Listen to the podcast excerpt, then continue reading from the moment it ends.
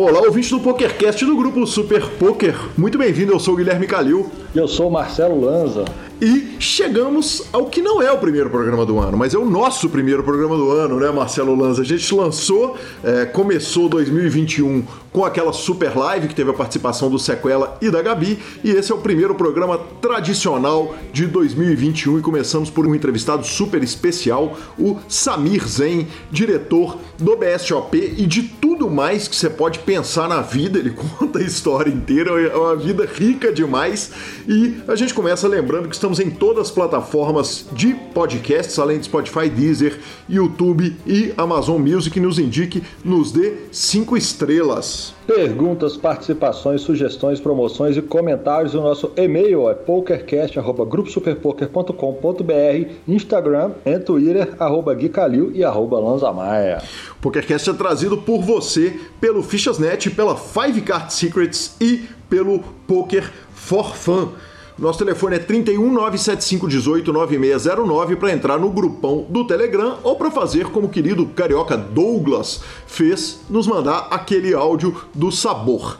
Uh, Marcelo Lanza, que ano, cara? Se, se, se, se, lá na live eu falei que eu terminei o ano de 2020 te trucidando nas apostas, e isso aí não, não, não dá nem para discutir, né? O ano passado foi ruim demais pro senhor o ano virou e a coisa tá muito feia pro meu lado. O que, que é isso, meu patrão? Vão parar de apostar por esse ano, aproveitar que já tá quase no, no, chegando no Natal de 2021?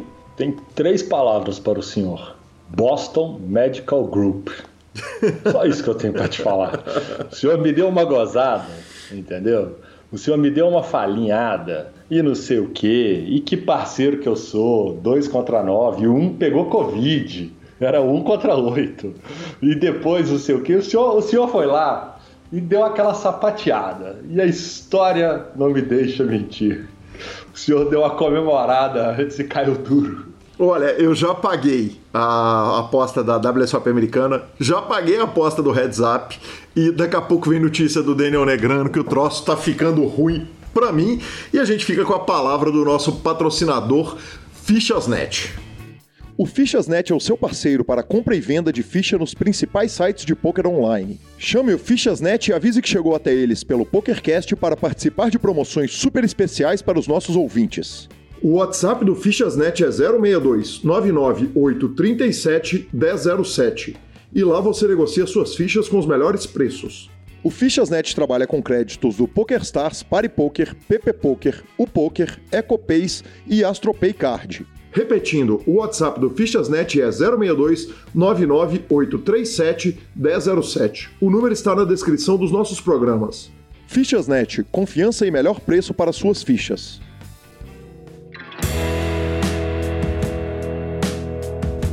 É isso aí, senhores. E começando com as notícias do dia, aquele, o meu cavalinho, Damian Salas, ou Damian Salas, é campeão mundial de pôquer. Exatamente, Lanzinha. Vale a gente dar aquela recapitulada. O Salas ganhou lá na República Tcheca, né? Ele venceu o heads up contra o nosso sensacional Bruno Boteon, que passou aqui pelo PokerCast para contar suas aventuras. E o Joseph Herbert, cavalo do Lanza, cravou o torneio lá nos Estados Unidos. Aí chegou a data do heads up, seria 29 de dezembro. O Salas não entrou nos Estados Unidos teve que segurar um pouquinho, teve que fazer, acho que uma quarenteninha ali, né? Teve problema, enfim, problema por causa da Covid, óbvio. E ele acabou entrando no começo do ano, passou o Réveillon ou na Europa ou nos Estados Unidos e arrumou mais uma milha de dólares no dia 3. Que homem, campeão mundial certamente título comemorado pelo nosso querido Bruno Boteon. É, e essa aí vale dizer o seguinte: estava previsto que essa final poderia ser adiada caso o vencedor da Europa não tivesse 21 anos de idade ou tivesse algum problema. E Lanz, eu já parto direto para a discussão. É, WSOP, a gente tinha tido a discussão se tinha que ter asterisco no bracelete do poker online e tal. Tínhamos chegado a uma série de conclusões que o ouvinte pode voltar para ouvir, mas, mas a verdade é a seguinte: na minha humilde opinião, num ano bizarro, em que um monte de esporte inventou torneio para premiar alguém, para finalizar campeonato de um jeito ou de outro, é, no geral, eu acho que a WSOP brilhou junto com a GG Poker, junto com a WSOP.com, é, para fazer esses eventos. Eu queria ouvir sua opinião, Marcelo Lanza. A opinião é essa, né? A gente ficou, a gente estava um pouco na dúvida, inclusive no começo do ano, a questão se tinha asterisco ou não. Depois dos títulos brasileiros, definitivamente não tinha mais asterisco. Certamente. É, nós não somos bairristas, vamos deixar isso bem claro. É, e sim, eu tinha falado a questão do main event. Esse tinha me incomodado muito porque era um outro formato, né? Era um formato de várias reentradas e tal. E aí que a WSOP vem com o formato do freeze out, né? Vamos falar assim. E para mim está resolvido. No ano de 2020 tivemos WSOP, no ano de 2020 tivemos WSOP Main Event e no ano no ano de Bruno Boteon, o homem que consegue ganhar dele um HU, obviamente ia ser campeão mundial, que não deu outra das minhas salas. Para mim, banner na sala do Rio e tudo mais, toda a glória que ele merece. Senhor Marcelo, o programa tá longo e a gente tem que andar com as notícias, tem muita notícia, mas na sua opinião, vamos ter WSOP lá no Cassino Rio? Vamos ter campeão mundial físico esse ano? Ai, se você me pergunta um mês atrás, eu ia falar, vai. Hoje vou falar, continuamos na dúvida, né? Vamos para a expectativa, não sei se em junho, não sei mais. Eu acho que se eu falar, vamos ter WSOP em junho, não. Vamos ter WSOP talvez se a gente conseguir aí com o processo que está em andamento, outubro, novembro, talvez sim.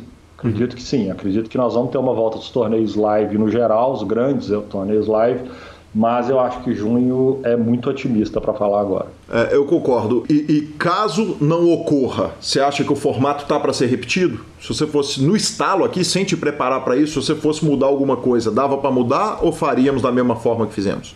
E eu pedi, pelo amor de Deus, GG Poker, vamos colocar os catrupe, né? Porque é disso que o povo gosta. Sim. Né? Tamo aí.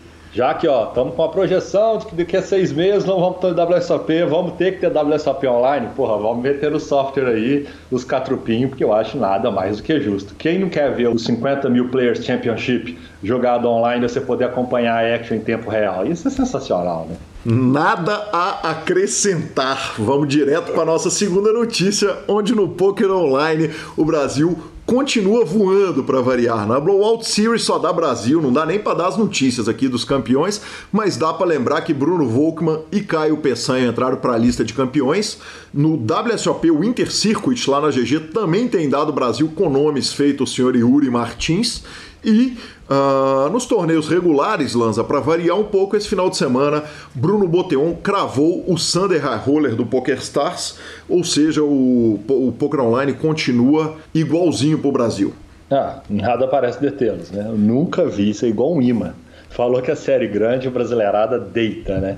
É, eu já posso falar de cadeira cativa, que eu participei da Bowl Out Series. Eu joguei o, o Sunday do domingo passado, e nós não gravamos, né? Então eu não pude falar.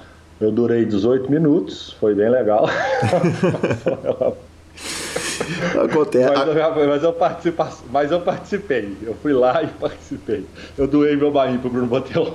Que justo, que homem. É, vale dizer que a Blowout teve o maior overlay do poker online de todos os tempos. É, o torneio de 5 milhões garantidos teve 37.673 entradas e gerou pouco menos de 3 milhões e 800 mil dólares, ou seja, teve 1 milhão 232 mil dólares de overlay.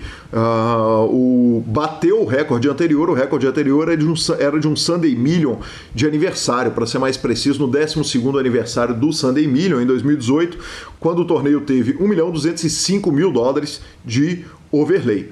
E foi esse que eu, que eu, que eu doei o barbecue. Foi nesse mesmo que eu vi que o trem tava bom, e aí só que deu ruim. É isso aí. É, pelo menos investiu seu dinheiro bem, né? Onde tinha uma gordura para o senhor tentar levar. É, o Leonardo Cardoso, integrante do Forbet, ficou na terceira colocação desse torneio e, depois de um acordo no Forhanded, levou 343 mil dólares arredondando.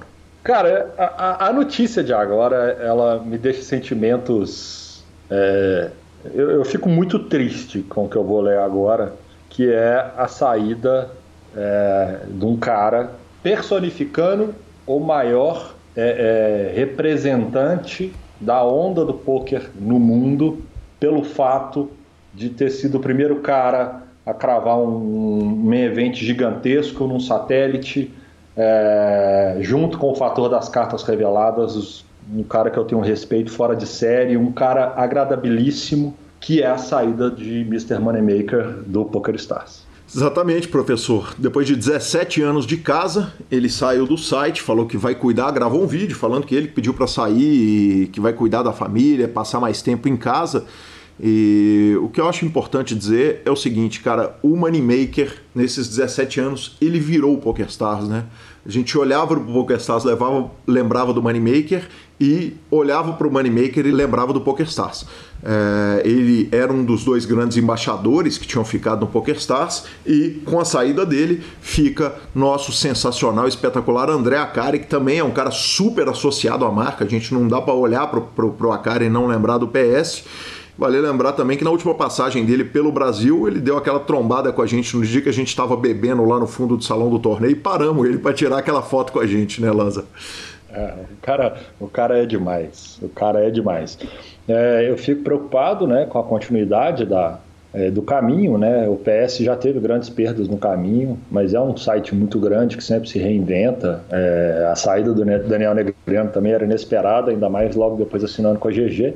É, mas é um site que está lá correndo atrás e já trouxe de volta Neymar e companhia, que tem aquele impacto de mídia gigantesco. E vamos aguardar os novos passos da franquia.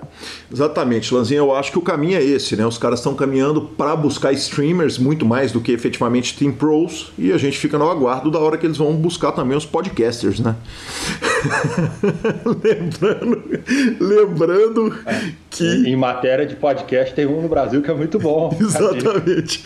lembrando que eu trabalhei, tive o prazer de trabalhar exclusivamente para o PokerStars no PokerCast Express no final do ano passado. Eles estão todos aí no seu feed.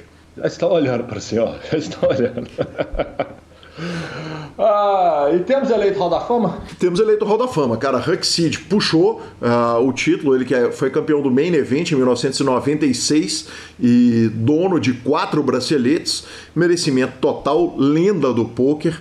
Vale lembrar que nas matérias do Super Poker, o Eric Seidel tinha dito que tinha ele como favorito. O Doyle tinha declarado que o voto dele seria no Eli Elezra, ou Eli Elezra, como você preferir, e o Daniel Negrano ia votar no Isai Scheinberg, que foi um dos fundadores do PokerStars. Uh, o formato dos votos é muito curioso. O Daniel contou lá no, no, no Poker que o, o formato é o seguinte: são, você tem direito a votar, você tem direito a votar em 10 nomes. Então você pode votar 10 vezes no mesmo cara, dividir 3, 3, 3 e 1, enfim, você divide do jeito que você quiser seus votos. O Huxid foi o grande campeão, ganhou 76 votos. Matt Savage, que poderia tranquilamente ter entrado no Hall da Fama, ficou na segunda colocação, 51 votos. E o Isai Scheinberg teve 45 votos, seguido do Eli Elezra com 30 votos. O menos votado foi Chris Ferguson, teve 3 votos, já discutimos isso no ar, né, Lanzinha? Já discutimos. Eu só queria mandar uma mensagem para o meu querido Patrick Antônios é, vamos repensar aí, meu patrão. Vamos repensar as coisas que você anda fazendo, porque o senhor conseguiu perder para o Mike Madison. É, não, não, não dá. Não dá. O senhor não pode perder para o Mike Madison. O senhor não pode perder para o Mike Madison. Se você está perdendo para o Mike Madison numa eleição de Hall da Fama, alguma coisa na sua carreira está errada. Então vamos, vamos trabalhar mais as mídias sociais, né? Vamos ficar mais ativo, vamos tirar um pouquinho que ele tem uma cara mais fechadona, né? Aquele carequinha. Mas vamos, vamos, né? Vamos lá, fica a dica, viu? Chegamos aos nossos desafios de heads up. Primeiro, o Negreano versus Poke. Lanzinha, a gente tinha coberto até a metade do desafio, do 12.500 mãos, na retrospectiva de final de ano. Chegamos a falar disso lá naquele programa. Tava em 12.500 mãos, o Dog ganhando por 775 mil dólares. Aí virou o ano que aparentemente, é, depois do ano que eu ganhei todas as apostas de Marcelo Lanza, é, a gente, o PokerCast, consegue operar milagres, né? De 775.468 dólares que o Doug estava ganhando, em 2021 nós tivemos cinco sessões. Uh, Daniel Negrano ganhou a primeira com 27 mil dólares, 98 na segunda, 28 na terceira e 130 mil dólares na quarta. Vale lembrar que na última sessão do ano passado ele ainda ele já tinha ganho, né? Ele tinha ganho uma sessão curtinha para completar as 12.500 mãos. Então, com essas cinco sessões consecutivas, o desafio tem 15.350 mãos jogadas aproximadamente. O Dog estava ganhando 775 mil dólares, está ganhando 487 mil dólares. Daniel Negrano só esse ano tirou 14 bains e o Dog Poke tem 24 bains de frente. Marcelo Lanza, comentários. Eu acredito, foguete não dá ré, vamos para cima deles, Negriano. É, é, simples assim. Sabe? É, o senhor já está querendo é, me tomar mais 150, né? Não, o senhor, esse 150 eu tenho certeza que o senhor perde com gosto. Esse é o que o senhor perde com mais gosto, cara. Porque o, o Polk continua favoritaço. Ele é mais. Ele é um jogador mais completo de heads up. Ele é um jogador de heads up. Então ele é muito favorito online contra o Negriano. Mas é bonito de ver o homem, o homem dá sangue mesmo. O homem é bruto, o homem busca, o homem estuda, o homem vai atrás. E vamos, vamos, só vamos. Quer que eu já mando antecipado aí para já dar aquela sorte, professor? Não, eu vou te agradecer, tá? Eu vou te agradecer. Tá joia, mandingas à parte, chegamos ao Galfond Challenge, que tinha parado em 2020, com o Phil Galfond ganhando 352 mil euros, ou seja, pouco mais de 17 bains. Uh, eles tinham 21.500 mãos das 35 mil mãos julgadas e a gente tinha coberto tudo até 2020. Chegou agora esse ano, 5 de janeiro, 6, 7 e 8 de janeiro, eles jogaram quatro dias seguidos. O Galfond na primeira sessão, 500 mãos todas as sessões. O Galfond perdeu 33, perdeu 46, aí dá aquela carinha ruim. Dia 7 de janeiro ele vai lá ganha 80k euros e dia 8 de janeiro ele fez uma sessão em que ele ganhou 192 mil euros, Lanza. Eu tive que voltar lá no site para ver se eu tinha olhado certo na hora que eu estava revisando a pauta. Eles chegaram então a 23.500 mãos. O Galfond está ganhando por 544.500 euros, 27 bains. Uh, lembrando que eles têm uma aposta paralela, 1 milhão do Galfond contra 250 mil do adversário. Operação Trator em andamento, senhor. Operação Trator. O rapaz deu uma, uma respirada, tomou duas no lombo, não sabe o que está acontecendo. E eu falei que quando ele colocasse frente, a tendência era ele colocar cada vez mais frente, e ao que tudo indica, está acontecendo. Perfeito, Marcelo Lanza. A gente fica com a palavra do Poker for Fun, onde estou jogando diariamente às 7 da noite, Marcelo Lanza. Então, quem quiser ir lá me pegar, tamo lá. Inclusive, estamos rasgando o jogo. E ficamos com a entrevista do nosso querido Samir Zen. Olá, jogador. Eu sou Gustavo Eronville e organizo os melhores home games da internet. Eu tô aqui para apresentar a vocês essa super novidade, o Poker for Fun. O Poker for Fun é um clube exclusivamente dedicado aos jogadores recreativos de poker. Nosso foco é ser um ambiente leve e descontraído para que você possa jogar com outros jogadores não profissionais enquanto se diverte e aprende o jogo. Para conhecer nossos termos e condições, me chama no WhatsApp 31 9928 2881. Repetindo, nosso telefone é 31 99928 2881. O número está na descrição deste programa. E veja se você tem tudo o que precisa para participar do home game mais divertido do PP Poker. Poker for Fun, de recreativos para recreativos. E é com grande satisfação que chegamos à entrevista dessa edição do PokerCast. E essa entrevista é super especial para mim. Eu tenho aqui comigo um amigo querido e um cara super querido da comunidade do poker, o Samir Zen. Samir, muito bem-vindo ao PokerCast do Grupo Super Poker.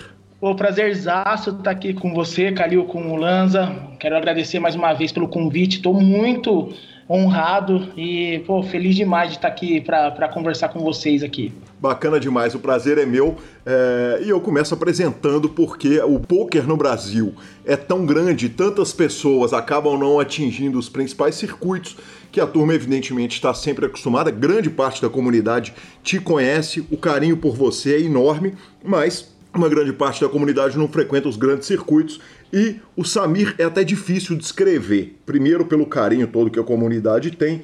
Segundo, porque é o seguinte: ele é diretor de torneio, Flor e responsável por torneios como, e não, são, e não só esses: LAPT, PCA, BSOP principalmente, PAPT, Tower, uh, Ribeirão Poker Tour. Quer dizer, por onde que o Samir não passou, Samir? Nossa, lembrou muitos torneios aí. É Estou já há 12 anos né, no, no circuito, fiz, faço todos esses torneios. Hoje eu tenho o privilégio, a honra de ser o diretor do, do BSOP, do Campeonato Brasileiro de Pôquer, e do PAPT, que é o Campeonato Pan-Americano de Pôquer. É, mas comecei desde lá de baixo, né, fazendo circuito interior, depois interior Poker Fest, que é o IPF, é, o Ribeirão Poker Tour, que é o RPT que existe até hoje lá com o pessoal lá de Ribeirão Preto, com o Bruno, com a Cris lá do LOL. Sim. Pessoas maravilhosas. Tive o privilégio também de trabalhar em ser diretor em IFLOR em 13 países diferentes da América Latina. Nos Estados Unidos também fui o diretor da Copa América de Poker, a última que teve, que foi lá em New Jersey, lá em Atlantic City, que foi uma experiência muito legal também. E rodando o circuito do, do BSOP, né? Fora os PCAs da vida, seis anos fazendo PCA em Bahamas e os últimos uh, anos do, do, do extinto LAPT, também do, do Poker Stars. Sensacional, Samir. A gente teve recentemente o Bozano contando pra gente que ele foi dealer no PCA sem falar o idioma.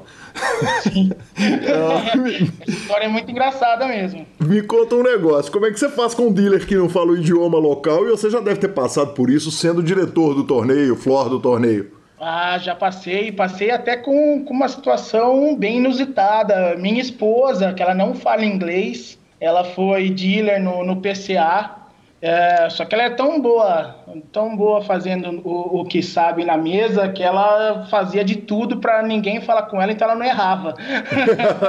ela falava lá os números uh, certinho, entrava com a cara fechada para ninguém conversar com ela, e mas foi, foi uma experiência bem engraçada.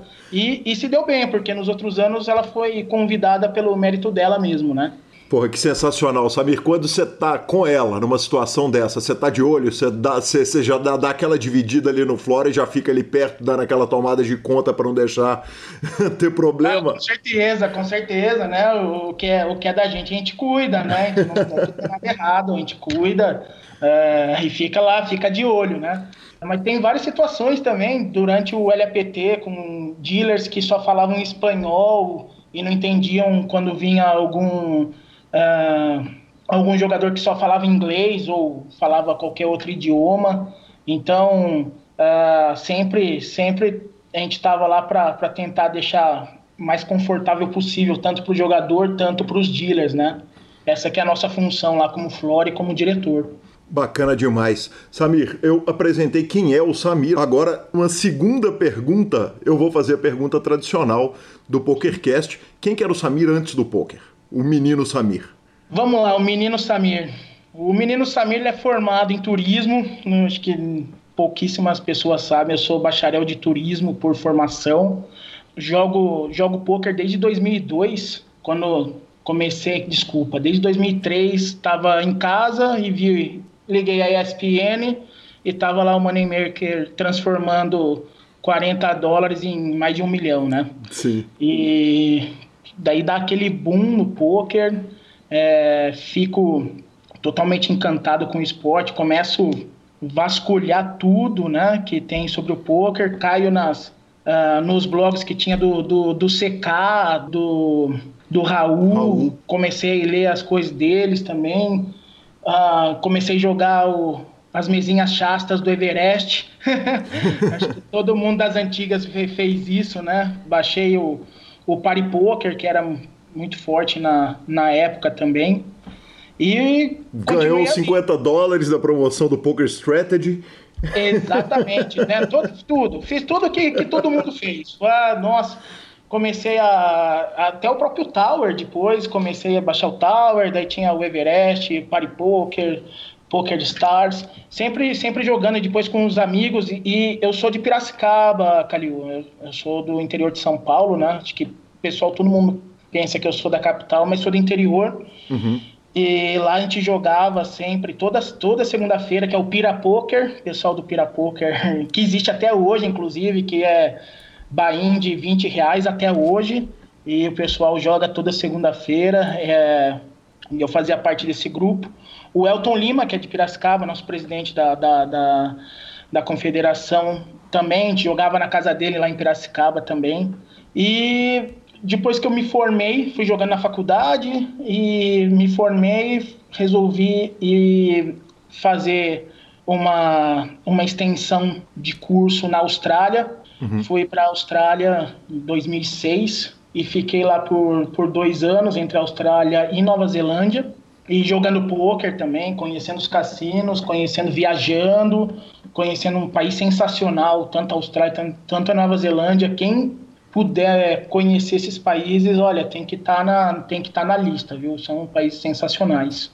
E eu trabalhava muito com, com entretenimento, desde a faculdade, uh, fazendo shows, produzindo shows, produzindo uh, grandes eventos, tanto da faculdade, tanto dos jogos universitários né? E cheguei, inclusive, em 2006, logo depois que eu saí da faculdade, fui produtor do Carnaval de São Paulo, de 2006, que o produtor geral foi um amigo que eu fiz é, nas, nas, noites da vida, ele me chamou para ser produtor do Carnaval 2006 lá no Sambódromo, que foi uma experiência maravilhosa. Era responsável pelos, pelos camarotes que tem no Sambódromo, que, que são muitos. Uhum. E foi uma experiência maravilhosa. E depois disso fui para a Austrália. E daí aconteceu toda a minha trajetória. Queria ficar por lá, não queria voltar. Daí, é, num dia na Nova Zelândia, com neve, nevando até não poder mais, não poder sair da porta. Entrei no MSN, conversar com uma amiga lá de turismo que eu tinha. Daí acabei conhecendo uma menina lá no, no MSN, acabei voltando para o Brasil para ficar com ela. E o engraçado é que ela falou assim: Ah, o que, que você faz? Eu falei: ah, Eu jogo pôquer. jogo pôquer, jogo pôquer. E ela: Nossa, que maravilhoso, que legal, que diferente tal. Acabei voltando, a gente foi conversando todos os dias. Acabei voltando para o Brasil. Quando eu volto pro Brasil, o primeiro, segundo, terceiro dia eu chego, tá o pessoal já do, do Pirapoker, inclusive o Elton. Pô, Samir, que legal você voltou, tal. Fui para três clubes diferentes conhecer, que tava o boom aqui já 2008, né? Em Piracicaba ou em São Paulo? Isso em Piracicaba, em Piracicaba. Uhum. Daí fui em clube em Piracicaba, fui no clube em Itu, fui em clube em, em Dayatuba, que é do, do XT, do pessoal da, é, do pessoal lá do XT, do, do Paulinho Blank e tal. E daí no terceiro dia eu tô lá em casa, toco o telefone quatro da tarde, eu tô dormindo ainda, né? Cheguei de manhã do poker, eu atendo o telefone, ela, eu não namoro vagabundo. Não sabe. eu falei, caramba, eu falei que era, eu falei que era jogador de pôquer, né? Ela não namora o vagabundo, você vai ter que se decidir entre o pôquer ou eu, tal. E daí apaixonado, né? Acaba, tiro o pôquer da vida, fico com, com ela, acabo casando em seis meses. E daí, no primeiro ano de casado, eu resolvo fazer uma outra faculdade, que daí é de Direito, uhum. do qual sou apaixonado até hoje. Eu amo, nossa, eu amo Direito, me encaixei muito bem no Direito. E tudo que eu pegava para fazer, eu sempre tentava ser o melhor em tudo. É, peguei para ser turismólogo, queria ser o melhor turismólogo do mundo. Peguei para ser, ah, vou resolvi fazer direito, virou minha vida. Então eu fazia estágio integral Uhum. Fazia estágio integral de direito e estudava à noite. Só que daí começou a não ter dinheiro, né? Sim. o dinheiro vai, vai indo embora. Daí eu falei, bom, a única coisa que eu sei fora meus trabalhos é jogar. Eu falei, ah, vou jogar pôquer, mas daí não tem dinheiro. Uhum. Ah, então falei, ah, vou dar carta. Uhum. E daí eu conversei com o dono do clube lá em Piracicaba, que era o Parloca, amigo nosso. Falei se podia dar carta, ele, pô, Samir, claro. E daí, no primeiro dia que eu fui dar carta, o Elton tava jogando lá. Ele já fazia um tempo que eu tava afastado, né, do poker, é, quase um ano. E o Elton falou, pô, Samir, você voltou, tal, pô, tá dando carta. Olha, eu tenho um torneio, tenho um torneio em Campinas, é o circuito interior. Uhum. É, eu acho que você tem tudo a ver com direção de torneio, floor, nem sabia que era isso, nem sabia, não sabia de nada é, fala, vai ser sábado agora, pô, vai lá que eu tenho certeza que você vai curtir demais. E daí eu fui, uh, estudei, peguei regra, peguei regra em inglês, peguei regra de todo qualquer lado, comecei a estudar e fui para o circuito interior, que foi uma etapa lá em Campinas, e me apaixonei pelo trabalho. Foi nesse dia que eu conheci o Kubica, que era o sócio do Elton, hoje um grande amigo meu. E daí de lá para frente já virou o circuito interior se juntou no ano seguinte com o circuito São Joanense, que é do Ian, né, o irmão do Federa, e se juntaram e fizeram o IPF. E daí eu tinha, além de dirigir o IPF, que é o Interior Poker Fest, eu tive, tinha mais responsabilidades dentro da sociedade que se formou lá. E daí nisso fazendo direito e, e dirigindo tor e os torneios do IPF. Só que chegou uma hora que não dava mais para conciliar os dois juntos. Perfeito. Peraí, nesse meio tempo o casamento já foi pro caramba, né? Porque não, se a mulher, a mulher não namora vagabundo que joga poker, imagina vagabundo que tem que dar carta da hora que o jogo começa até a hora que ele exatamente. acaba. Ainda aí, nesse tempo, tava segurando, mas no futuro se mostrou que não. não se segurou, na verdade, né? E, e tanto é que eu, eu vou para casa, né? E, e converso muito com ela e falo, a gente decide entre o poker ou o direito. Uhum. E daí a gente decidiu, né, entre o poker e o direito. E eu decidi o direito. Decidimos o direito e fui lá conversar com o Elton. E essa é uma cena que eu marco para minha vida profissional, porque é um marco para mim. Eu vou lá, no, ligo pro Elton, vou lá no apartamento dele lá em Piracicaba. Chego lá, converso, falo, olha, não vai dar para continuar agora no IPF, eu vou continuar fazendo direito, que é o que eu decidi da vida agora. É, e conversamos sobre tudo, sobre a vida, tudo. A gente se abraçou, ele falou: não, beleza, é, segue sua vida, tamo junto. Fechou a porta, apertei o elevador, entrei no elevador.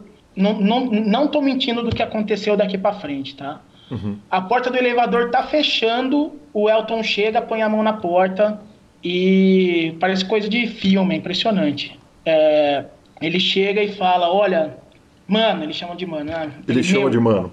Ele chama de meu. Meu, meu, acho que você tá fazendo uma escolha errada na sua vida. O poker tá com um crescimento muito grande no Brasil. Eu tenho certeza que você se encaixa demais é, no poker.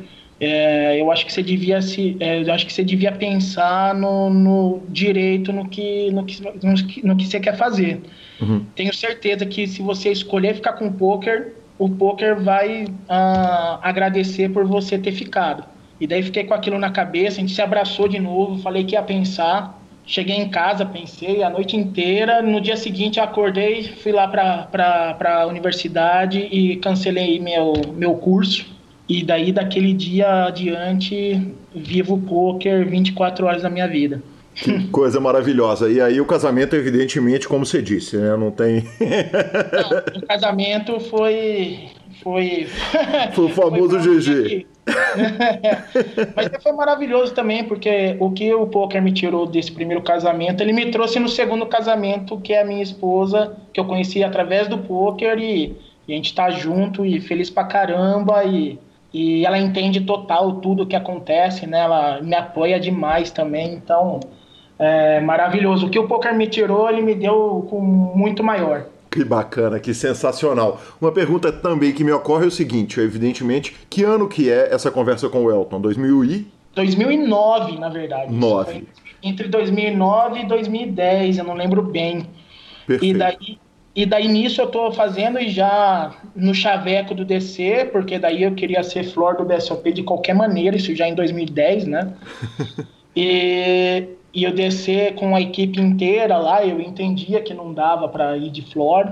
E eu resolvi jogar aquele BSOP 1000, que foi em 2010. Gus Hansen. São Paulo. Gus, é, Hansen, não... Gus Hansen e Mike Matheson. Isso, Gus Hansen e o Mike Matheson estavam aqui pelo Full Tilt, né? Eu fui 16 nesse evento, hein? Você foi 16 no meu evento, não foi? Sim. E eu tenho o troféu do BSOP de Second Chance de terceiro colocado. Que homem, aí sim. que legal. Eu que... consegui ficar em terceiro naquela multidão de gente lá jogando Second Chance. Foi, foi uma experiência maravilhosa, né? Foi... Hoje eu sou diretor do BSOP e tenho um troféu de jogador do BSOP. De jogador do BSOP, que sensacional. Samir, é, uma coisa me ocorre aqui é o seguinte: você é um cara que tem um carinho enorme. Aliás, eu estava fazendo a transmissão do, do, do, do, do Circuito Paulista de Holden, a entrevista está saindo em 2021, mas a gente está gravando ela no finzinho de 2020. E é impressionante, na hora que eu falei, eu vou entrevistar o Samir, todo mundo fala, eu tenho uma história, eu tenho uma história aqui, eu tenho uma história é. lá. Só que tem um negócio, né, cara? O diretor de torneio, ele é árbitro. ele é árbitro e como árbitro ele tem que arbitrar. E a arbitragem ela não agrada todo mundo, evidentemente. É, quer dizer, muitas vezes você tem que tomar dentro de um salão uma atitude que desagrada um, desagrada outro. É, eu queria que você me contasse um pouco a respeito dessa delicadeza necessária para ser um diretor de torneio e ainda assim conseguir ser tão querido pela comunidade brasileira. É, é que hoje eu consigo ser mais querido pra, pela comunidade brasileira, pelos jogadores, vamos dizer assim, né?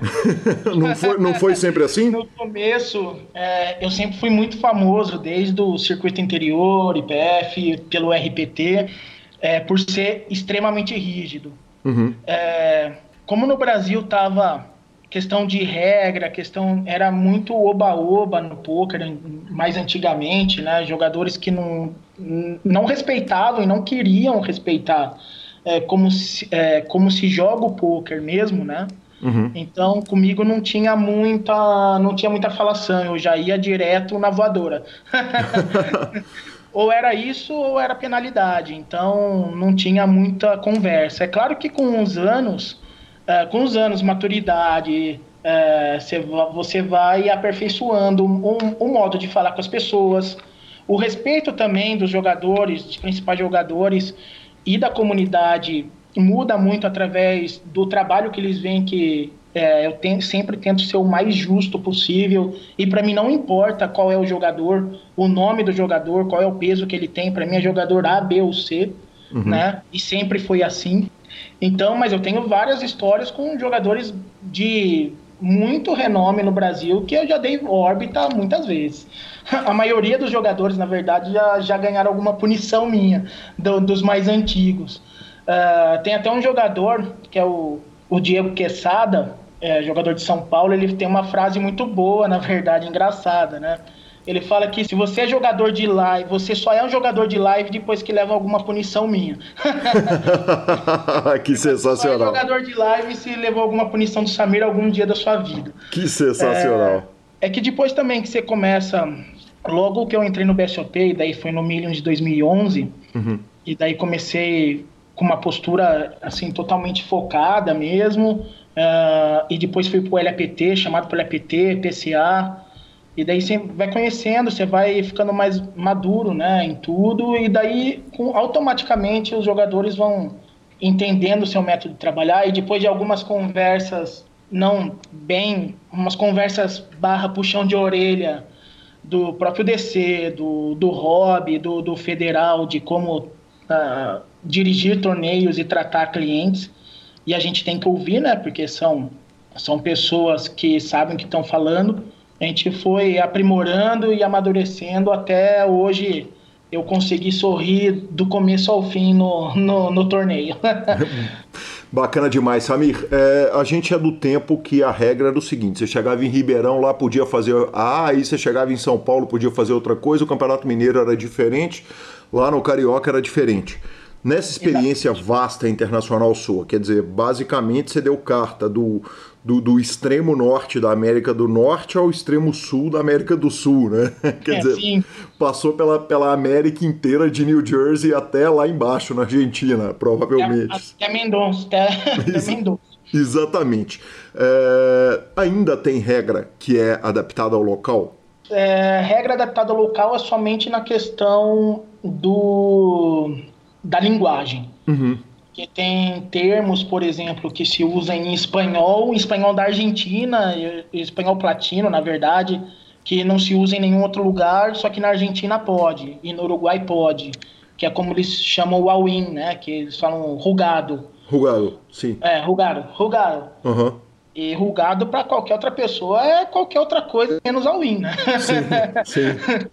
então, essas regionalidades, elas ainda existem, mas assim, são, são mínimas, né? São mínimas. Hoje o poker uh, consegue, junto com, com a TDA, né? Que, e, junto, a, a, e junto com a DTP aqui na América Latina também, a TDA, que é lá nos Estados Unidos, em Vegas, que é a reunião dos diretores né, do, do mundo inteiro. Já o poker está bem similar no mundo inteiro, hoje em dia, né? Hoje, com a tecnologia, a comunicação que tem, é muito mais fácil também do que era há, há 15 anos atrás, né? Perfeito, perfeito. Uh, Samir, uma coisa que, que é, não é segredo para ninguém é a qualidade de floors, de dealers, do, do, do staff de torneio do Brasil comparado ao do mundo. E isso aí todo mundo é unânime em dizer o seguinte: seja nos Mixed Games, seja no Holden, seja na direção de torneio, o Brasil está muito na frente dos, dos Estados Unidos, principalmente, mas dos outros países todos. Eu tenho uma opinião sobre por que, que isso acontece, mas eu te pergunto por que, que você acha que o Brasil é, é, é tão superior? E primeiro o seguinte: é, é, nós somos de fato tão superiores, e por que, que a gente é tão superior se você concordar com a, com, com a premissa? É, eu concordo muito com a premissa. É, na verdade, tem muitos dealers bons e excelentes na Europa e tem muitos dealers bons e excelentes nos Estados Unidos. Uhum. Né? Só que a quantidade de dealer uh, que tem, tanto na Europa quanto no, nos Estados Unidos, para a quantidade de dealers bons é, é, é bem pequena. Uhum. Enquanto no Brasil, eu tenho, eu tenho uma opinião muito, muito forte sobre isso. No Brasil, isso ocorre porque no Brasil não, não tem cassino, entendeu? A partir do momento que não tem cassino no Brasil e o, e jogo e o poker é o único legalizado, vamos dizer assim, os, os, dealers brasileiros eles são focados única e 100% em dar carta para poker. Então, você consegue dar carta de uh, em Texas e depois você já estudar, conseguir para o Mar e para o Mix Games. Uhum. Porque é, qualquer dealer nos Estados Unidos que entre para dar carta em algum cassino para chegar no poker e, e na Europa também, uh, o poker é o jogo mais complexo que tem do cassino. Então ele é o último que vai ser aprendido, uhum. né? Então, é, ele já aprendeu roleta, ele já aprendeu blackjack, ele já aprendeu tudo que tem no cassino, né? Então ele, ele não se aperfeiçoou no poker igual os brasileiros fazem. O brasileiro começa com poker e é poker até o final da vida. Uhum. Né? Então, uh, por isso que a gente consegue ter uma quantidade de dealers excelentes em qualquer, em qualquer modalidade que seja do poker. Essa é a minha opinião, na verdade. Perfeito, eu estou plenamente de acordo com você, tanto na premissa quanto no motivo da, do, do disso. Agora, o que a gente está vendo é um, o Brasil caminhando para uma legalização de jogos, né? Já partiu Sim. de uma legalização de aposta esportiva, é, que é muito legal e a gente fica super feliz com isso, porque isso expande mercado para vocês, diretores de torneio, para quem é dealer, para a gente que é mídia, quer dizer, obviamente isso vai é, expandir para todos os lados. E o poker a gente sabe que dentro de um cassino ele é o menor é, lucro por metro quadrado ali, ou dos menores lucros por metro quadrado do cassino. Você ah, acha... é o menor de longe. De longe, né? Você acha que no momento que o Brasil legalizar, que a gente vai conseguir manter esse nível espetacular que a gente tem dos líderes, quanto tempo você acha que essa cultura vai durar ou ela vai durar para sempre? Eu, sinceramente, torço demais. Primeiro de tudo, torço demais e estou aqui na torcida para que os cassinos entrem no Brasil. É, é inadmissível em 2020 o Brasil ser o único país da, da, da América do Sul, por uhum. exemplo, que não tenha cassino. Sim, dos poucos é, países não islâmicos, né? não islâmico, é. é, sim. Que se diga, é. o Marrocos, onde o Galo jogou o Mundial, é islâmico e tem cassino, né? E tem cassino. É. é. é que no Brasil tem essa questão que sempre é barrado no, no Senado, tem a questão questão da, da própria bancada evangélica que tenta barrar alguma coisa, mas com argumentos de senso comum total, né? Uhum. Uh, mas o, o que o, o, cassino gera de, de emprego, renda e tributos é, é, a gente vê o próprio Estados Unidos, na, quando os Estados Unidos em plena crise, o Obama vai e libera cassinos em Miami e Nova York, por exemplo. É, é, aí já vê uma solução de de, de, de tributo, de receita, né, para entrar, para movimentar. Fora empregos, que é, é tanta coisa boa que o, com, com cassinos indo para o Brasil que não dá para a gente ficar horas falando só disso. Mas voltando à pergunta, é, eu acredito que com os cassinos aqui, os nossos dealers vão continuar sendo um dos principais, uh, sendo excelentes, uhum. mas os dealers que vão vir através do cassino que são aqueles que, que vão ser formados através do cassino, eu acho que daí vai ficar no que a gente já conhece de Estados Unidos e Europa.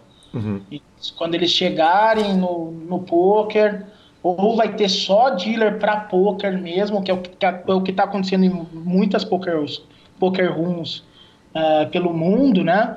Mas eu, eu, creio que a quantidade vai ser maior e daí eu não sei se a porcentagem de excelência vai continuar tão grande. Uhum. Mas é o, mas é, é, é esperar para ver. Eu espero que não, mas é esperar para ver. Bacana demais, Samir. Eu te chamo para uma entrevista na mesma. Coincidentemente, eu te, chamo, te chamei antes, na mesma semana que um dealer super conhecido de Vegas. Eu não o conhecia, mas o apelido dele é Pets. Ele sai na Sim. porrada com o jogador, literalmente, né? Essa semana nós tivemos porrada entre dealer e jogador. Eu queria que você contasse um pouco, cara, porque eu sei que certamente, rodando tudo que você já rodou, você já deve ter visto coisa do Arco da Velha. A primeira pergunta é a seguinte: porrada, no, porrada em salão de, de pôquer você já viu? Ah, já vi. Nossa Senhora. Mais do que eu gostaria, na verdade. é, é questão. Sempre tem a questão da bebida envolvida, né? No LAPT era proibido bebida alcoólica, por exemplo, uhum. Na, na área do torneio, né? Eu sou totalmente contra isso. Teve uma época que eu até cheguei a convencer o DC, mas depois o poder de negociação uh, muda muito, né?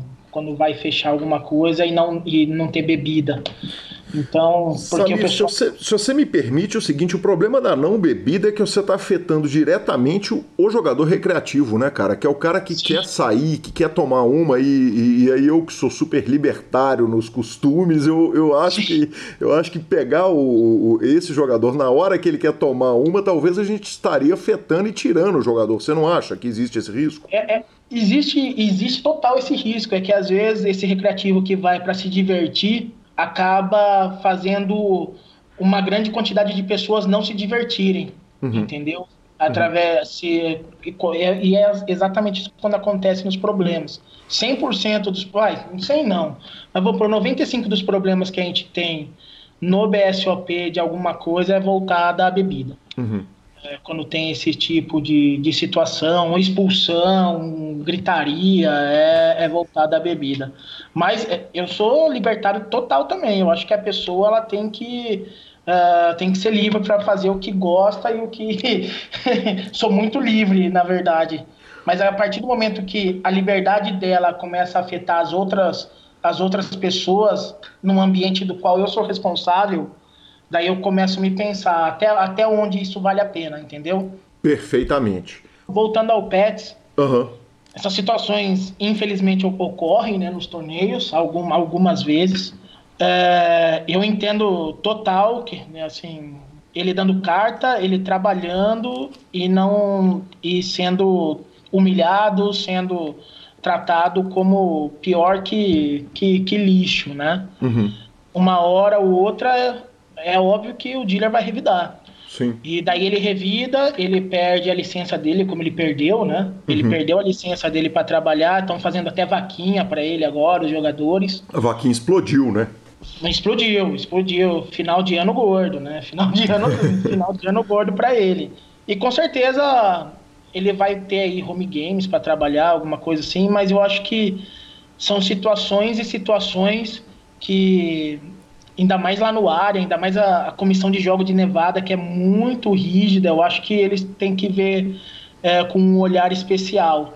Até, até quando um dealer vai ter que ter sangue de barata e aguentar humilhações e tudo sem nenhum supervisor para falar absolutamente nada e os jogadores achando que são donos do, do mundo só porque estão lá pagando, né? Samir, eu queria que você me contasse algumas coisas bizarras e lembrando que eu não te preparei para isso, assim, só me conta algumas coisas que ocorreram de estalo para o nosso ouvinte que nunca frequentou o grande circuito poder ter uma ideia das coisas que acontecem, por favor.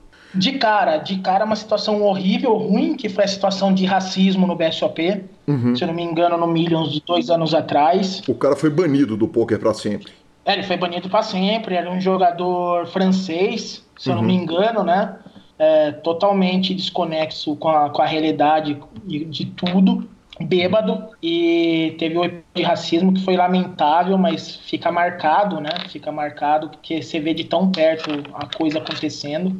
Uhum. Fica marcado. Tem uma bem engraçada que, se eu não me engano, foi em Florianópolis, numa mesa final de BSOP, mesa da TV, entrou um cachorro no salão e o cachorro ficou embaixo da mesa da TV. ficou, jogando, uh, ficou o pessoal jogando, ele ficou debaixo da mesa lá quietinho, sentado, e, e, a gente deixou. E daí o Vitão vai e põe o nome dele maravilhoso de Underdog. que maravilhoso. foi, a situação foi, foi bem engraçada mesmo. E, bom, ah, mas tem tanta situação.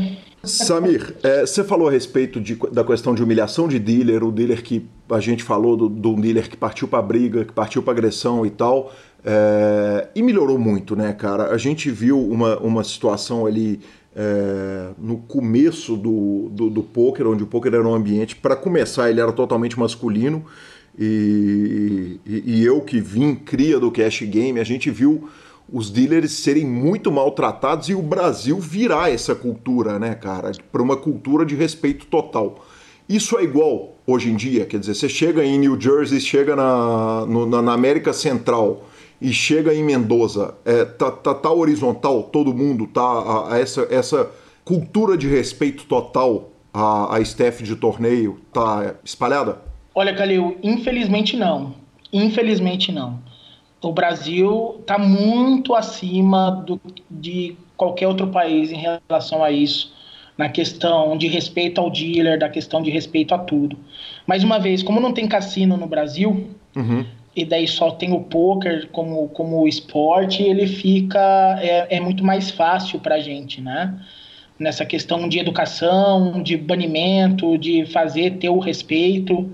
É, os nossos floors e nossos diretores no Brasil são muito rígidos na questão de questão de educação com o staff, não só com o dealer, mas pessoal de limpeza, segurança, caixa, com todo mundo. Uhum. É, enquanto que, principalmente na América Latina, uh, tem vários jogadores que vão jogar poker, mas são jogadores de cassino. Uhum. E daí, isso eu passei, olha, fui uh, diretor no Panamá, República Dominicana, uh, México, uh, esses países mais da, do, do Caribe em si, o pessoal não tem um grande respeito por ser jogador de cassino.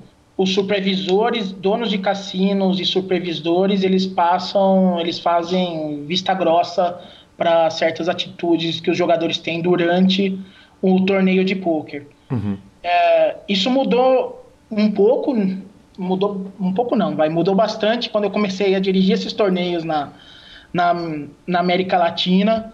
Comecei da punição e porque para mim não importa se o cara tá gastando um milhão no cassino ou não, uhum. é, mas que o poker ele ia ter que respeitar, ia respeitar o meu staff, ia me respeitar e respeitar as regras, sobretudo. E foi assim que foi criando minha fama, na verdade, né? Tipo, de, de rígido, de tudo, não só no Brasil, mas na América Latina também, porque eu peitei muito jogador também, né? Peitei muita gente que, que por ter dinheiro e gastar, achava que podia fazer o que quisesse. E você tomou pedido para aliviar a mão porque é um jogador A ou B, quer dizer, desses gerentes de cassino, porque o gerente do cassino ele está acostumado com o tratamento Sim. inverso, né? Sim, totalmente inverso. Tipo, ah, esse dealer aqui tá me dando azar, vai e tira o dealer, sabe? Uhum. Algumas coisas assim. Totalmente inverso. Então, eu Você tomou esse pedido? Principalmente pra, algumas vezes. Uhum. Em todos, algumas vezes em todos os países. algumas vezes em todos no país, em todos os países que passei. E como é que faz? Dá para segurar? Porque teoricamente o gerente do cassino ele é mais lucrativo, com perdão da palavra, mas né, efetivamente é isso. Ele traz, o cassino traz mais lucro que o poker. Então o gerente do cassino ele, ele pode ser visto com mais complacência pelo dono do cassino, pela direção do cassino, do que o diretor de torneio de poker, por exemplo. É, com certeza. Eu fiz muitas amizades no, no, no, no na América Latina por ter esse meu jeito, mas é, muita, muitas inimizades, principalmente com é, donos de cassino. uh, tinha as reclamações, né, de que, que os jogadores não podiam Olha que coisa, reclamar porque não podia maltratar e nem ficar batendo na mesa do torneio do poker se não era penalizado. Olha que coisa. Que parada, hein? que tadinho, que e, vítima. Reclamam, e reclamam. É impressionante, e reclamam. Mas grande maioria, tanto dos jogadores, 100% dos staffs e grande maioria dos jogadores me apoiavam demais, me apoiavam e compravam a briga junto, entendeu? E, e foi, mas foi legal. Eu, eu, sinto grato demais por ter tido essas experiências e, e ver hoje o poker na América Latina cada vez mais respeitado, né? Bacana demais. Samir, e a Covid, cara? Quer dizer, a gente está falando aí, estamos vendo a luz no fim do Nossa. túnel, mas, mas para a turma toda que trabalha e, e, você, obviamente, falei com o Elton né, a respeito da reabertura e o momento de celebração com a volta dos torneios, mas eu queria que você falasse um pouco a respeito da reação da comunidade de dealers, floors, é, direção de torneio, no, no, quando o jogo parou efetivamente no Brasil e no mundo. É, o, a Covid ela veio, ela mudou tudo, né? Foi um ano totalmente atípico da, da humanidade aí recente, né? Da uhum. história recente da humanidade. A gente teve que se reinventar, se reinventar é, como família, se reinventar como profissional, se reinventar de diversas formas. Para a comunidade do poker foi abalou muito, uhum. mas em contrapartida veio grande, grandes ações como como as ações da, da Ruth com o Zang que se juntaram para fazer a caixinha dos dealers, que muitos dealers dependi, dependem 100% do poker e num primeiro momento não tinham nem é, nada, nem comida dentro de casa. E com o pessoal do, do, do, do BSOP, a gente ficou por várias. fazendo várias reuniões virtuais, tentando todas as possibilidades. Toda vez que sai alguma notícia nova de vacinação ou liberação de evento, a gente fica feliz e depois triste porque cada notícia cada notícia durava nem meia hora, já alguém falava alguma coisa diferente em cima, né? Uhum. Foi, foi um momento complicado, está sendo um momento complicado, mas tem uma luz no fim do túnel agora com as vacinas, os clubes já estão abertos aí com a distanciamento social, né? Mas estão tão abertos aí. E agora é esperar, porque o BSOP é, ele depende de 100% de, da legalidade. De paz, né? O seu, de, né? né? Tem que ter paz. É, não tem. Agora, a, a, a, comunidade se abraçou, quer dizer, os dealers. Foi, foi, foi legal a reação, porque, uh, uh, por exemplo, aqui no nosso home game, a gente manteve o dealer, viramos o jogo para online, tiramos um reiki ali, mantivemos ali uma colaboração que, ainda que que, que, que, eventualmente não tenha sido igual, pelo menos dava um, um alívio ali, dava um salvo. A, a, comunidade do poker em geral, ela fez, a, é, ela, ela abraçou a, a, a percepção que você tem como staff de torneio, foi que vocês foram abraçados no momento? Da, do meu ponto de vista, foi, é, foi abraçado. Uhum. Foi abraçado sim. O BSOP pagou a caixinha, pagou a paga, na caixinha não, pagou a paga de, de torneio do torneio que não teve de São Paulo. Uhum. O KSOP, se eu não me engano, é, deu um adiantamento de um, de um torneio, isso logo no começo, né? E depois vieram essas ações para o Adote um Dealer, que foi maravilhoso também. Teve muita gente, e muita gente se ajudou em off também. Uhum. É, tenho várias histórias uh, de, de jogadores que ajudaram ajudaram staffs, dealers, floors, ajudaram muita gente, estão ajudando ainda e sem mais sem publicidade, né? Tipo jogadores mais próximos, tal, que, que ajudou a comunidade. É, a comunidade se abraçou, sim, se abraçou e não deixou a peteca cair, não. Eu acho que quem sentiu dificuldade e externou isso, eu tenho certeza que teve ajuda de alguma forma. Que bacana. Samir, é, quando eu faço uma, uma entrevista, evidentemente a gente quer retratar a pessoa da melhor forma possível, da forma mais carinhosa, e a gente nunca quer acabar com a vida dela. Mas evidentemente eu recebi um áudio do Vitão e do Padilha que eu queria tocar para você, porque é um comentário que a gente vai caminhando para a parte final da entrevista e você não pode deixar de me contar a respeito disso aqui, por exemplo. Vamos lá, primeiro o Padilhão. Cara, eu acho que. Eu acho que provavelmente alguém já vai, já vai te falar essa. Mas, cara, tinha uma parada que o Samir tinha um. Ele tinha um toque. Que toda vez que alguém encostasse nele, ele tinha que. ele tinha que encostar na pessoa de novo. e aí a gente ficava pelo salão do BSOP ali. Todo mundo que sabia passava por ele, encostava nele e, e saía andando rápido. E ele ficava, pô, ficava desesperado procurando alguém para encostar. Essa dificilmente alguém não vai te falar, mas é muito boa. e aí tem o do Vitão que contou basicamente a mesma história em outras palavras. Vamos lá. Samir, o Samir tem um toque, né?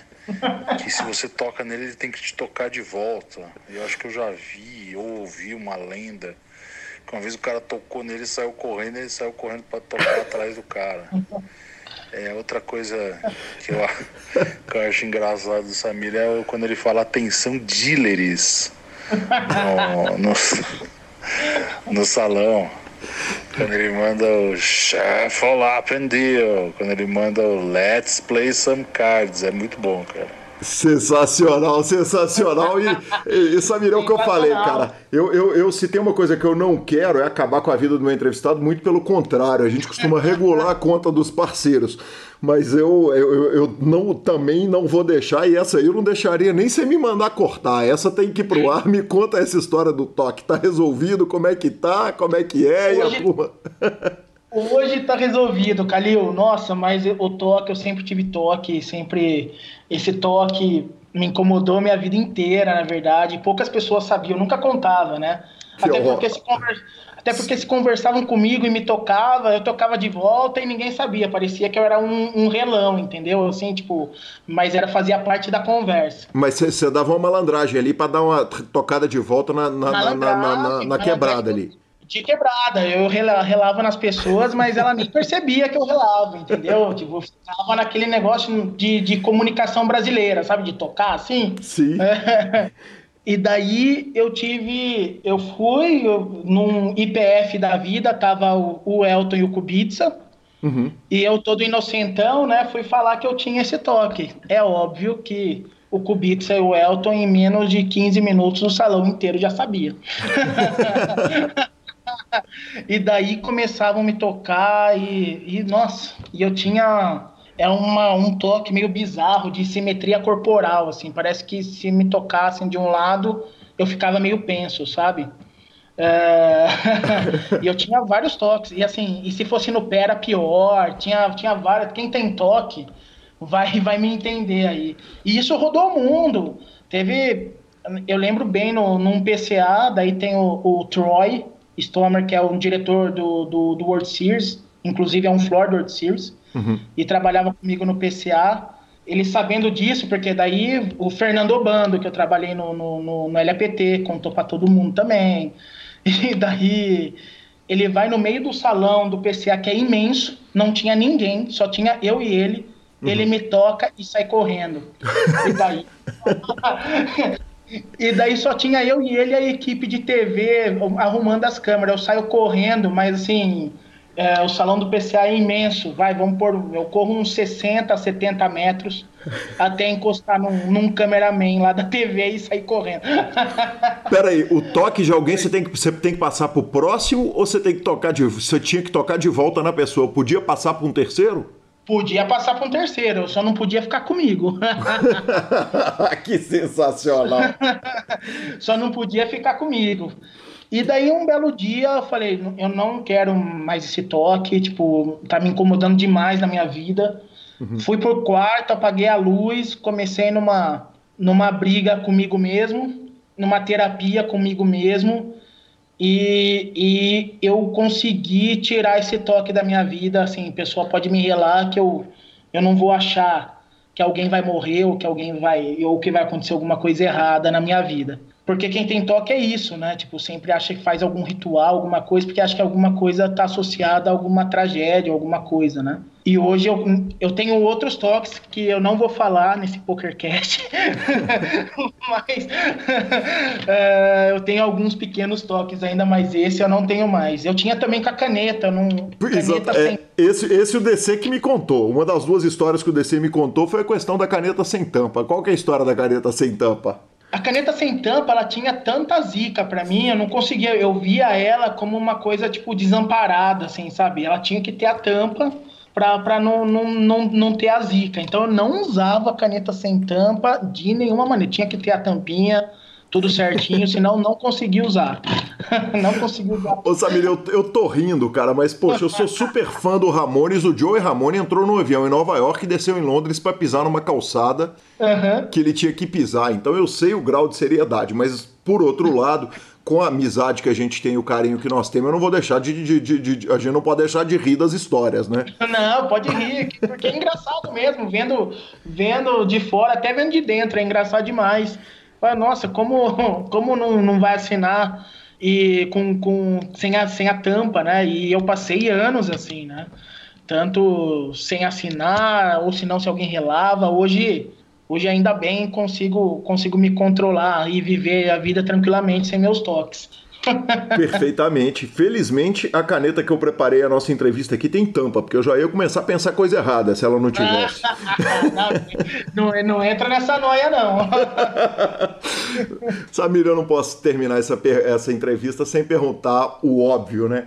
Quando o Samir vai para Piracicaba, ele engata no 20 real do, do, do Pira Poker, ele senta para jogar com o maior prazer do mundo, com o maior prazer do mundo. Não tem, mesmo trabalhando com poker, é, é óbvio que depois que você no dia, seu dia a dia vira vira trabalhar com com o poker, o poker é seu trabalho é óbvio que o tesão acaba em querer jogar, em querer ver carta todo dia, igual os jogadores têm todo dia, entendeu? Uhum. Mas home game com um amigo, não importa o valor, se for valendo é, a tubaína do, do final do dia, tá valendo, entendeu? Porque o poker ele é sensacional para juntar pessoas maravilhosas, para juntar amigos e para você passar um, um tempo é, distraindo a cabeça e, e, curtindo a vida. Então, sempre que dá, vou lá para Piracicaba, com certeza me junto com o pessoal do Pira Poker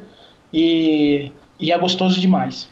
Samir, me conta um negócio. Eu sou velho o suficiente para lembrar que o jogo dos dealers e de Flora e da turma era o seguinte: na hora que acabava, a turma costumava juntar e fazer um jogo, que o jogo às vezes era 20 centavos, 20, 40 centavos, 25 centavos, 50 centavos. Você chegava na, na, nas rodas, os caras estavam perdendo 600, 700, 800. Eram os melhores jogos do mundo, eram os jogos do dealer e era uma tortaiada na cara, que era o impré-flop sem ver as cartas. Continua assim ou mudou? Ah, não, mudou faz tempo. Até porque hoje não se pode mais jogar lá, né? Mas quando os dealers se, se juntam em algum lugar para jogar, é sempre assim, né? É, e até eu, eu tenho, eu até brinco com eles, é por isso que vocês estão dando carta e não são jogadores, né? Porque como gosta de um jogo, viu? Eles gostam de um joguinho. Sensacional. Que prazer, Samir. Que prazer te receber aqui, cara. Um cara que eu tenho carinho de fora do poker, né? A gente é, tem uma amizade que já vem de fora do poker e que satisfação. Nos conhecemos no poker e, e, e seguimos junto na vida. Que prazer, que honra te receber aqui e muito obrigado. Calil, a honra é minha, assim, obrigado pelo convite. Muito feliz de ter participado dessa conversa. É, você é uma pessoa que sensacional, maravilhosa, que, que vou levar para o resto da minha vida. Te adoro demais como, como um parceirão mesmo. E obrigado, a honra é minha de estar aqui e conversando com você. Que bacana. Só não vou falar que nós vamos tomar uma cachaça quando encontrar, porque como como, como eu muito bem sei, o senhor não bebe. Mas não, é, não, não, mas não, não vai bebo. faltar a oportunidade da gente sentar, você com a Coca-Cola e eu com a cerveja. Tamo junto sempre. Aí sim, obrigado, Samir. Obrigado você, Calil. Tamo junto. Sensacional, Marcelo Lanza, que homem é Samir, um amigo que o poker me deu, que prazer ouvir essa história com tantos detalhes, um cara com uma experiência tão rica e a gente vai para o momento técnico Five Card Secrets com o querido Thiago Paulo.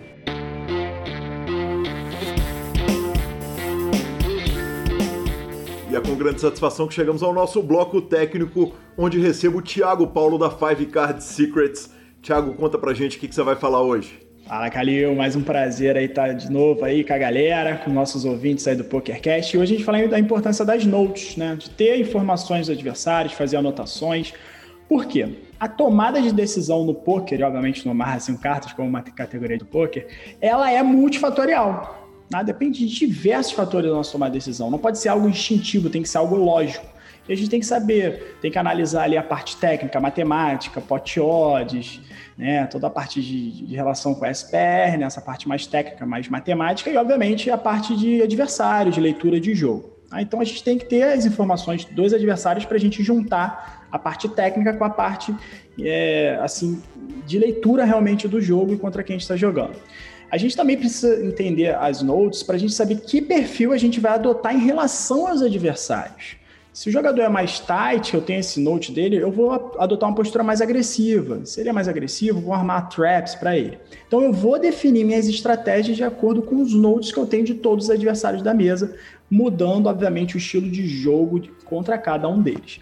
E galera, o, importante é classificar os adversários ali. Uma coisa bem legal é dos aplicativos é que a gente consegue botar em cores. Então cada um bota ali dentro da sua legenda os adversários. Ah, vermelho para mim é o lose aggressive azul é o tight, o amarelo é o call on station. Então coloca ali, tem que olhar para a tela né, do aplicativo, tem que estar tá todo mundo colorido e você entender a sua legenda para aí sim tomar aquela decisão que às vezes é rápida, mas você já tem um subsídio ali. Pô, esse cara é um lose aggressive, peraí, o que eu vou ter que fazer? Tá? Então é muito importante né, classificar e bota um comentário daquele jogador. Ah, é um cara que me levela muito, sempre que eu dou check nuts no, no River, né, o check no River ele beta, então opa, vou começar a dar check nuts no River para ele betar e eu extrair valor ali com uma trap e algo do tipo, tá bom? E agora eu vou falar um pouco aí rápido sobre as stats dos adversários. Né? A VPP eu já falei, né, que é o Voluntary Put Money in Pot, que são as vezes que a gente coloca o dinheiro voluntário no pote, né, quando a gente é um small, completa um big, ou né, paga um limp ou dá um raise. Pré-flop raise é uma stats muito importante também, que é quantas vezes a gente é agressiva ou pré-flop, né, quantas, gente, quantas vezes a gente dá um raise em relação às blinds. Temos o steal, né, que é a porcentagem de roubo, que muita gente confunde achando que é blefe, o cara é blefe. Não, ele é um cara que tende a blefar, mas não necessariamente. Né? A, a stats em si quer dizer quantas vezes roda em gap ou em limp até o cutoff, botão ou small blind e o jogador faz um raise, né? ele é agressivo. Temos ali o check raise, que é uma stats que está relacionada ao, ao, flop, tá? Então, quantas vezes você dá check raise no flop, dá um check, alguém beta, você dá um raise. Temos aí as stats de tribet. Então, essas stats de tribet é quantas vezes a gente tribeta no pré-flop, tá? Muita gente confunde, então a tribet está relacionada ao pré-flop. Fold para tribet, também quantas vezes a gente folda para um, um tribet de alguém no pré-flop. Famoso C-bet, né, que é o continuous bet, né, quando a gente é o agressor da mão no pré-flop e faz um bet ali no flop, né, continuado, né. E temos, por último, uma stats muito importante, que é o fold para C-bet, que é quantas vezes realmente o jogador vai foldar ali para quando alguém foi o agressor no pré-flop e isso é beta. Tá? Então, rápido aí, mais para mostrar as principais stats. Depois a gente vai conversar como é que a gente analisa essas stats para melhorar a nossa jogabilidade. Dica de hoje foi essa. Sensacional. Esse foi Thiago Paulo da Five Card Secrets. Siga ele nas redes sociais, nesse curso maravilhoso que eu mesmo fiz. E nos vemos na próxima semana.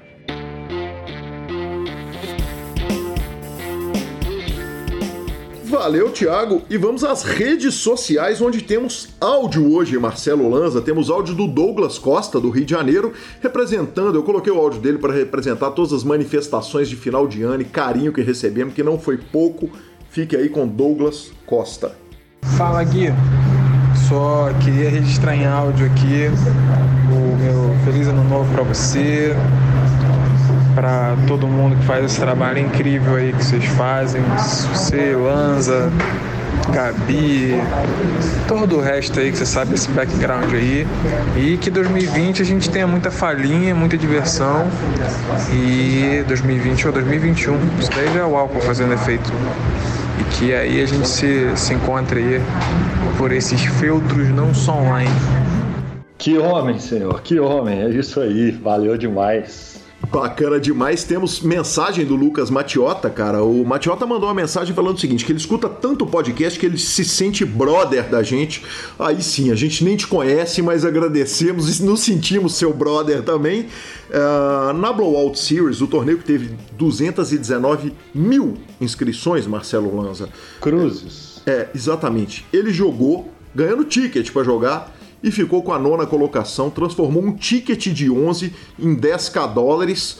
Que sabor, hein, Marcelo? Tá louco. Que coisa maravilhosa, hein? Pouca gente, né? Eu imagino que foi uma variância pequena, um torneio levinho. Né? Não, não teve que dar bad beat em ninguém, ninguém né? só deu showdown na frente, né? Nossa, sangue jorrando pra todo lado, que coisa maravilhosa. Esse é o tipo de torneio que eu mereço jogar. Exatamente. É aquele que você barra, enche a barra e bala, filho, vai. Corre atrás dos seus aí, os seus que lutem. Cara, você imagina você terminar o torneio, olhar pro seu caixa e ter lá 50 mil reais. Quer dizer, pouco mais de 50 mil reais, né, cara? Quase 60. Que delícia. Parabéns, Lucas. Que homem. Boa. Finalização? Finalização superpoker.com.br, tudo sobre poker no Brasil e no mundo, onde tem poker o Super Poker está. Na aba de clubes temos a guia de clubes do Brasil. Lembrando que o H2 está aberto, ativo e pegando fogo. Na aba de vídeos e no YouTube temos as transmissões ao vivo dos maiores torneios de pôquer do mundo, análises técnicas, programas de humor, entrevistas icônicas e o PokerCast. Revistaflop.com.br, a sua revista de pôquer, assine já. E mibilisca.com, cobertura mão a mão de torneios de pôquer pelo Brasil e pelo mundo. Dica cultural. Lanza, nós tivemos uma semana de férias na, na semana passada. Por isso eu né? vou dar duas. Exatamente. vou dar duas. Cara, eu tô no terceiro livro do ano, eu já vi uma série e vi uns 10 filmes. Então eu tive que escolher, porque não dava para falar tudo aqui. Então, olha, é... o filme, eu vou dar uma dica de um filme muito louco. No dia que você tiver afim de ver uma parada muito maluca e muito legal, um filme muito impressionante, A Garota Ideal. A Garota Ideal tá no Amazon Prime.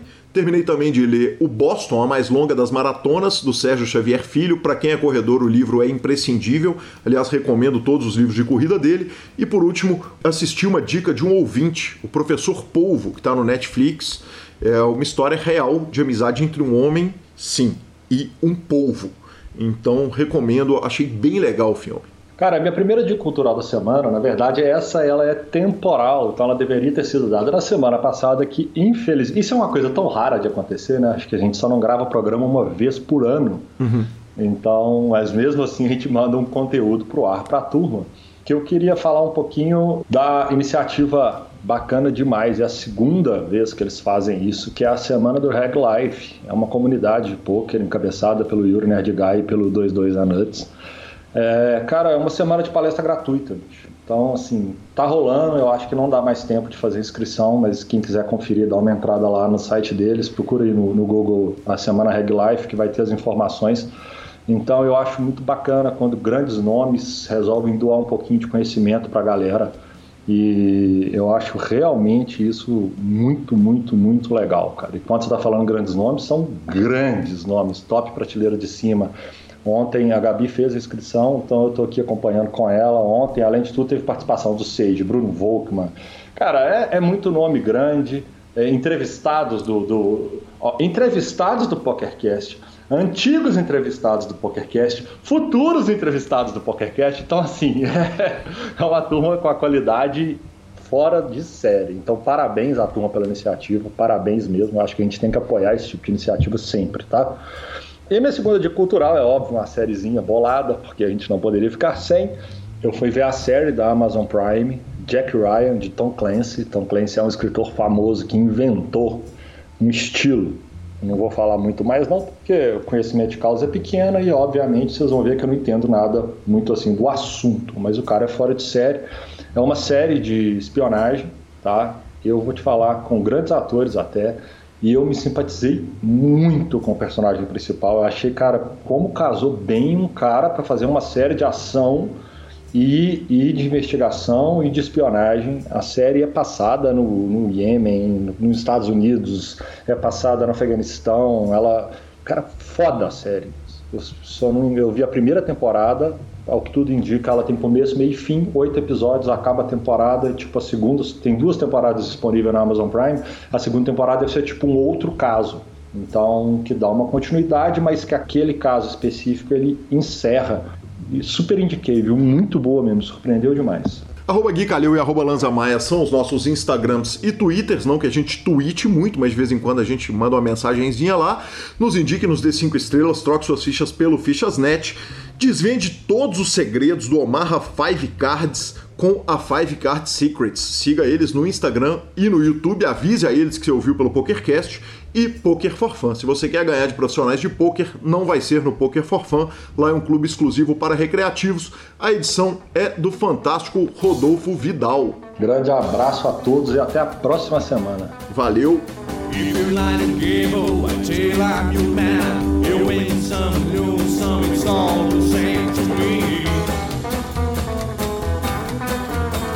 Legends to